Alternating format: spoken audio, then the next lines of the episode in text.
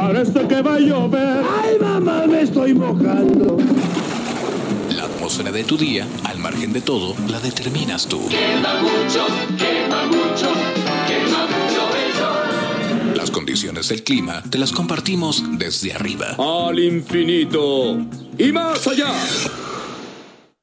Vamos hasta la Ciudad de México.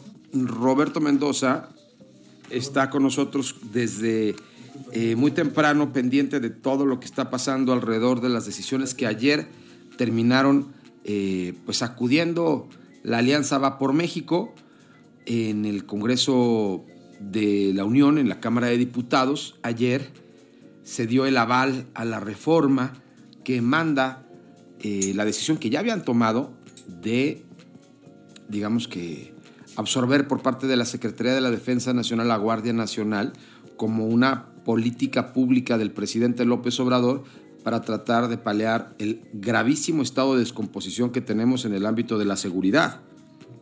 Hay muchas reacciones. Bueno, pues evidentemente ha llamado muchísimo la atención todo esto que ha venido ocurriendo, porque primero, bueno, pues el, PRI se entrega a Morena, ¿no? Se hace ese primor y entonces, pues justamente, ¿no? Ese apoyo fundamental que necesitaba Morena, que necesitaba el mismísimo presidente, Sí. se lo da el mismo partido criticado, ¿no? Uno de los partidos más criticados por parte también de la Cuarta Transformación. Así que Roberto Mendoza lo tenemos desde la Ciudad de México. Muchísimas gracias a la producción y por supuesto, gracias a Roberto que está con nosotros en esta mañana de 15 de septiembre. Yo pensé que ya andabas en las andadas, Roberto. Yo pensé que ya, ya estabas de puente, que ya traías tequila en mano, que ya este, pues, te habías encaminado para la fiesta.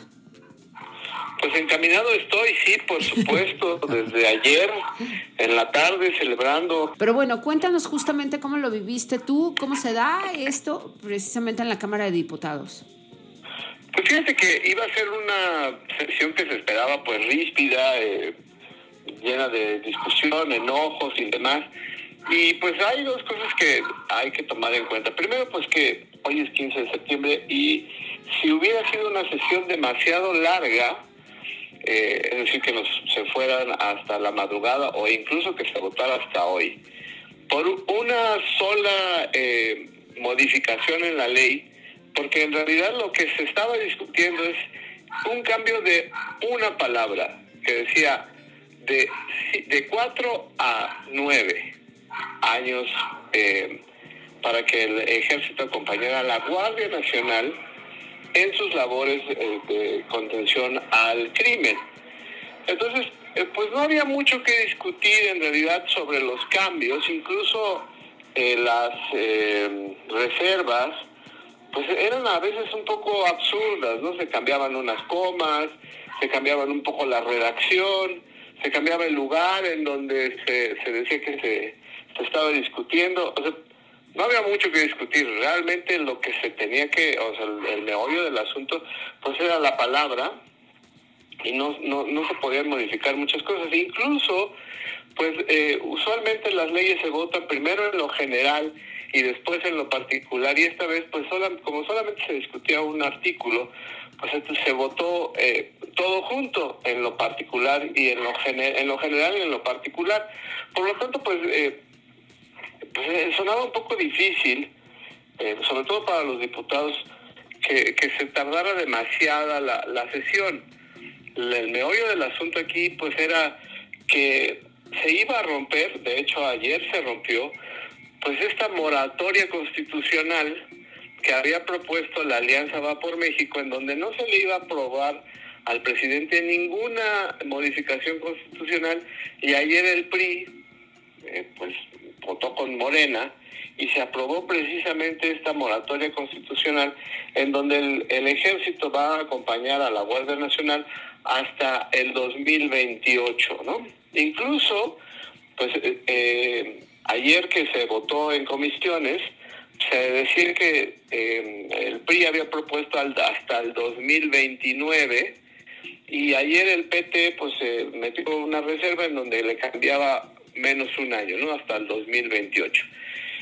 Y pues en la votación, que era lo más importante, que fue más o menos eh, como 6 y 20, que entré pues muy amablemente ahí en vivo este, con Jesús en la tarde, eh, pues hubo algunas cosas interesantes. Cuando menos tres diputadas del PRI del Estado de México no votaron a favor, que es Bernal Bolnik Sud, que es del Estado de México, Laura Barrera Fortul, que estaba ahí pero que no votó, es decir, no votó ni a favor ni en contra, simplemente no votó, y Ana Lidia Herrera, que pues es eh, una de las posibles o que se menciona como posible candidata para ser gobernadora de o, pretende ser gobernadora del Estado de México, llegó ayer, son 10 minutos de, de votación y él llegó, ella llegó como al minuto 9 con unos segundos, con el celular en la mano discutiendo eh, con alguien para llegar y votar eh, pues prácticamente ya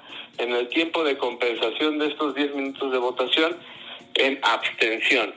José Núñez, que es eh, el legislador de, de, Veracruz y que pues también pretende querer ser eh, gobernador del estado, votó también en contra. Y como hace rato ustedes muy bien lo comentaron, pues eh, la diputada de Morena, Inés Parra, incluso dio una conferencia de prensa en donde dijo que no iba a votar por esta modificación porque ella veía indebido y innecesario la militarización, pero sobre todo porque le daban, pues, digamos, un pase de impunidad a Alejandro Moreno desde su punto de vista. Y no fue la única.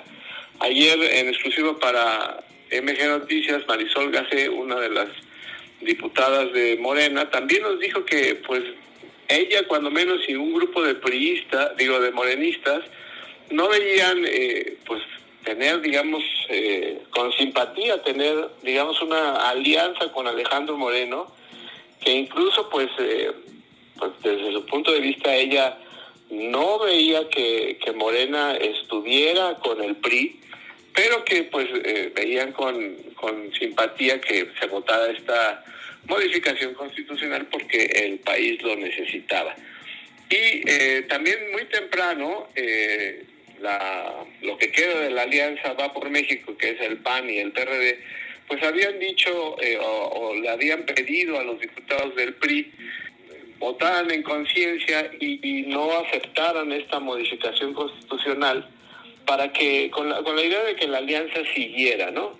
Y bueno, pues todavía la alianza tiene algo de vida porque dijeron que se iban a esperar a la votación en el Senado de la República, en donde pues sí parece que va a ser más difícil esta aprobación de, la ampliación del ejército en la ayuda de la Guardia Nacional, porque ahí pues parece que no van a juntar los votos necesarios para poder aprobarla. ¿Ustedes cómo lo ven, este, Ana María Jesús? Eva María, yo estamos muy contentos de ver cómo este país se desmorona y nadie hace nada digo, lo digo con mucha sorna, ¿no? Pero está tremendo. El, el, fondo político de esto es tremendo. Ayer Alito, como un loco, gritando, Yola, Yola, chingoncísima, a su diputada esta, Yolanda de la Torre, que era defensora de derechos humanos y que ahora fue utilizada como un títere de Alito para esta negociación política, para poder salvarle el pellejo y, y literalmente agacharse ante la 4T. A mí me parece patético. Eva. Sí, terrible. A mí me parece lamentable y me preocupa muchísimo. Como ya lo decía ayer Francisco Salazar Sony, experto en seguridad en nuestro espacio, decía, a ver, es que esto no tendría que acabarse aquí. Todavía hay que reformular un sinnúmero de cosas que tienen que pasar, por ejemplo, en los ministerios públicos para que el trabajo se haga de la manera más adecuada y, por supuesto, tener la garantía de que el ejército va a ser formado además en el trato a la ciudadanía, en el trato cotidiano, porque ellos no saben justamente, ¿no? ¿Cómo cómo estar atendiendo a pie de tierra en las ciudades, en las diferentes zonas rurales también, pues todas estas vicisitudes que sin duda tenemos ya mucho en el país, pero ahí, ¿no? El tema de la formación y el tema de lo que sigue para que esto realmente se garantice. Roberto, muchísimas gracias por haber estado con nosotros el día de hoy. Te mandamos un abrazo, felices fiestas mexicanas. Abrazo, Roberto. Muchas gracias. Que esté usted muy bien. Un abrazo a todos. Felices fiestas, hasta pronto. Tenemos al país en la mira desde arriba.